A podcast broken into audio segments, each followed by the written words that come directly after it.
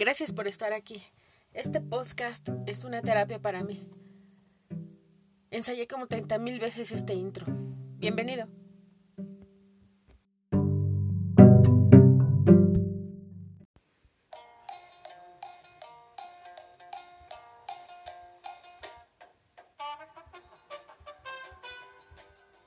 Yo no odio a nadie, ni siquiera me cae mal la gente que se ha portado horrible.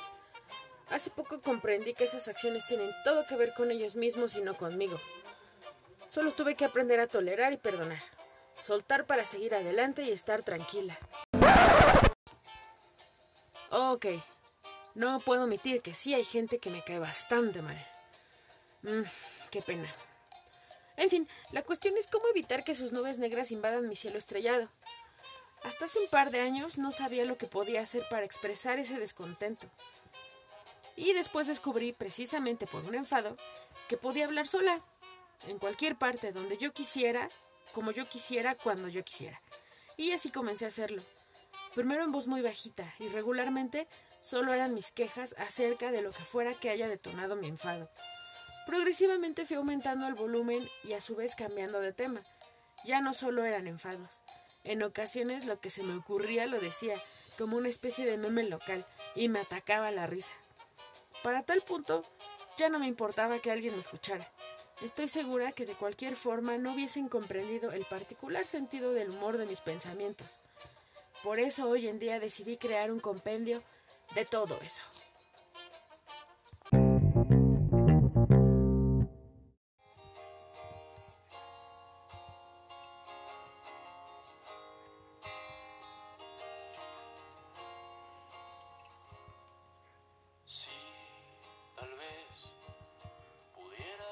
Hoy mientras laboraba en mi fino trabajo, tuve una regresión temporal.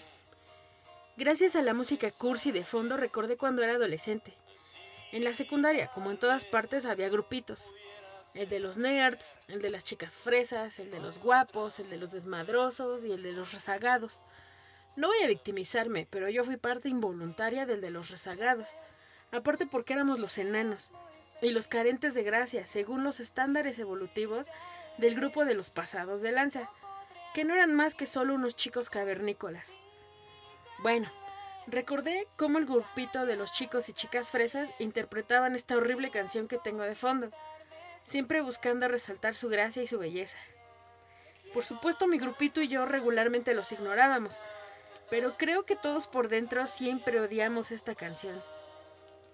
Hoy en día, a esta edad, desearía ver a esos chicos cantando como lo hacían en aquel entonces. Y siento que me volverían a causar la misma repulsión.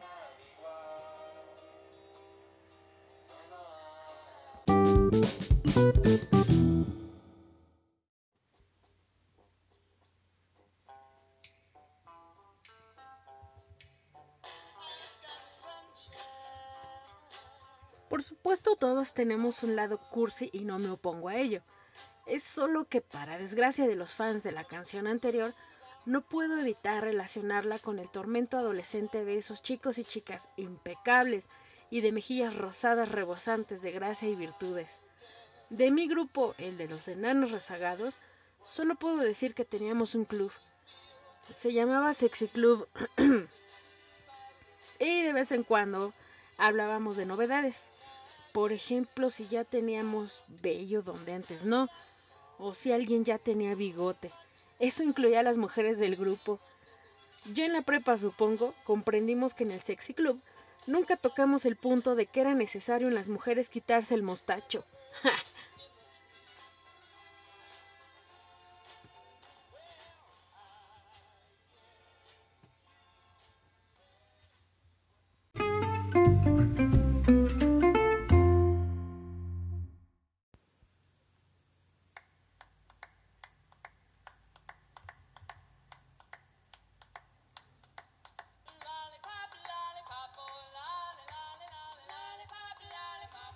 Es un gusto para mí recordar que de todos los grupitos que se formaron en la secundaria, el único que sobrevivió fue justamente el de los enanos rezagados. Tuvimos un reencuentro hace unos años. Y pues sí, efectivamente, seguimos siendo enanos, rezagados y feos. Bueno, pero nos queremos y somos buenos amigos.